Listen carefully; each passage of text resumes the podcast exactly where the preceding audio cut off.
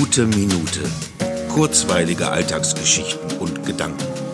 Mein Name ist Matthias Hecht und jetzt geht's auch schon los. Die Feierlichkeiten zur 250. Episode sind vorbei. Die letzten Gäste sind gegangen. Das Geschirr ist gespült, die Küche aufgeräumt und alle leeren Sektflaschen sind eingesammelt. Das Konfetti und die Luftschlangen zusammengeknüllt und alle Entschuldigungsbriefe an die Nachbarn wegen der lauten Musik und in Jubelarien geschrieben und unter den Türschlitzen durchgeschoben. Es war eine Sause. Menschen lagen sich in den Armen, haben den Blues genauso inbrünstig getanzt wie den Rock'n'Roll und morgens um sechs Uhr noch über den Weltfrieden diskutiert. Jede einzelne Minute war einzigartig.